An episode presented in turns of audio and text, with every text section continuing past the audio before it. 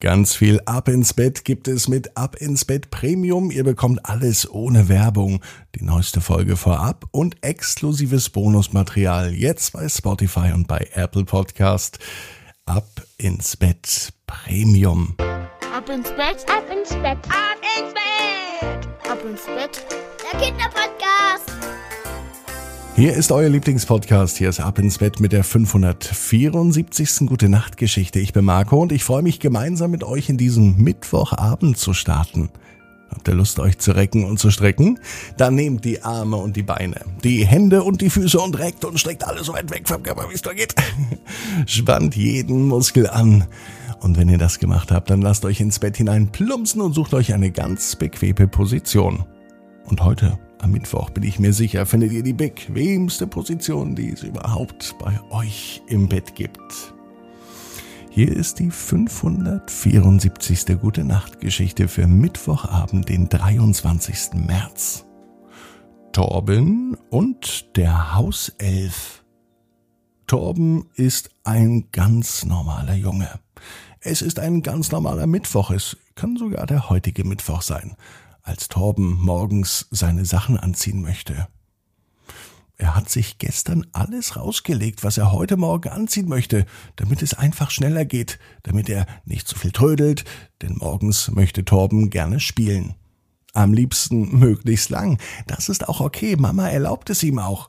Papa ist nämlich schon in der Arbeit, der hat morgens kein Wörtchen mitzureden.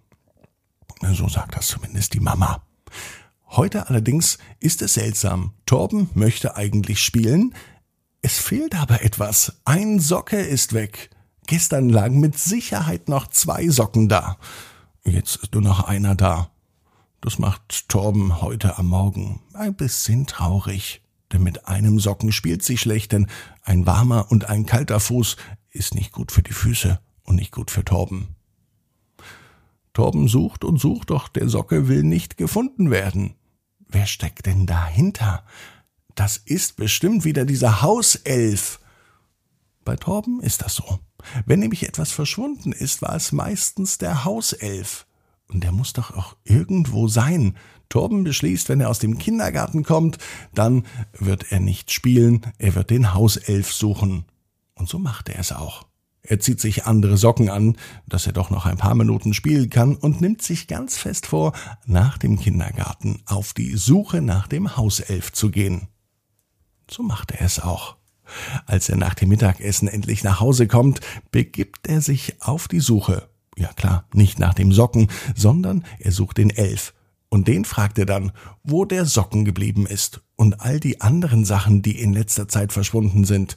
Zum Beispiel ist da noch das Lieblingst-T-Shirt von Torben. Einfach so weg. Und die Lieblingsspielfigur von seinen Bausteinen. Auch die ist einfach so verschwunden. Inklusive Laserschwert. Auch das ist weg und das geht nun mal gar nicht. Als Torben nach Hause geht, sieht er in der Küche etwas, was ihm vorher noch nie aufgefallen ist. Unter dem Esstisch, direkt an der Wand, ist eine mini kleine Tür. Vielleicht ein Loch für Mäuse? Torben überlegt, wenn es ein Mausloch wäre, wäre keine Tür davor, dann wäre es ja ein Loch und keine Tür. Aber diese Tür ist so klein, dass maximal eine Maus durchgehen könnte, auf keinen Fall ein Mensch. Jetzt hat Torben eine Idee. Wenn eine Maus durchpasst, passt ein Hauself mit Sicherheit auch dadurch. Torben weiß ja gar nicht, wie groß der Hauself ist, und das wird es sein. Die kleine Tür führt zum Reich des Hauselfen. Torben klopft einmal an. Ganz vorsichtig. Nichts passiert. Torben klopft lauter. Öffnet sich tatsächlich die Tür. Ein kleiner Elf streckt den Kopf heraus. Er sieht genauso aus, wie man sich einen Elfen vorstellt. Er hat grüne Sachen an und eine lange Mütze. Die Hose ist gestreift und die Schuhe sind vorne spitz. Er sieht sehr nett aus und hat auch längliche Ohren. Deswegen hört er wahrscheinlich auch so gut. Hallo, du kleiner Elf, sagt Torben. Der kleine Elf antwortet nicht. Er wird ganz rot im Gesicht. Ganz verschmitzt schaut er nun zu Torben und er kichert. Er bittet Torben in sein Elfenreich hinein. Obwohl Torben eigentlich viel zu groß ist, schafft er es irgendwie doch durch die kleine Tür. Wahrscheinlich hat der Elf einen kleinen Zauber angewandt, oder er konnte etwas anderes unternehmen. Auf einmal war Torben mitten im Reich der Elfen. Hier tummelte sich also alles, was in der Anderswelt zu Hause war. Elfen, Trolle, magische Wesen. Die fühlten sich hier wohl und auch der Hauself. Ganz viele Türen gab es hier. Anscheinend führt jede Tür in ein anderes Haus oder in eine andere Wohnung, denn wahrscheinlich hat jede Familie einen eigenen Hauselfen, der immer Dinge verschwinden lässt. Der Hauself nimmt Torben an die Hand und gemeinsam gehen sie in die Schatzkammer.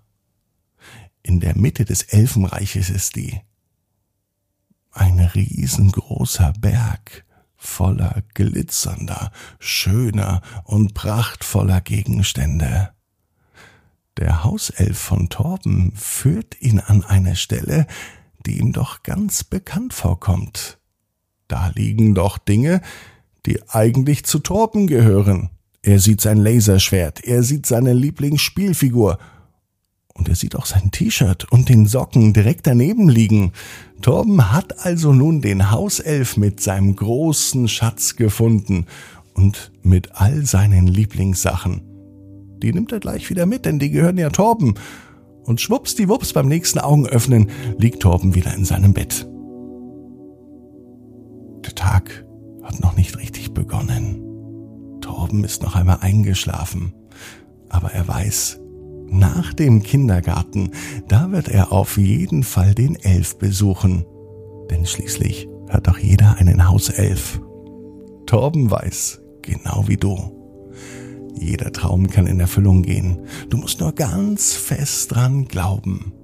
Und jetzt heißt's, ab ins Bett. Träum was Schönes. Bis morgen, 18 Uhr. Ab ins Bett.net. Gute Nacht.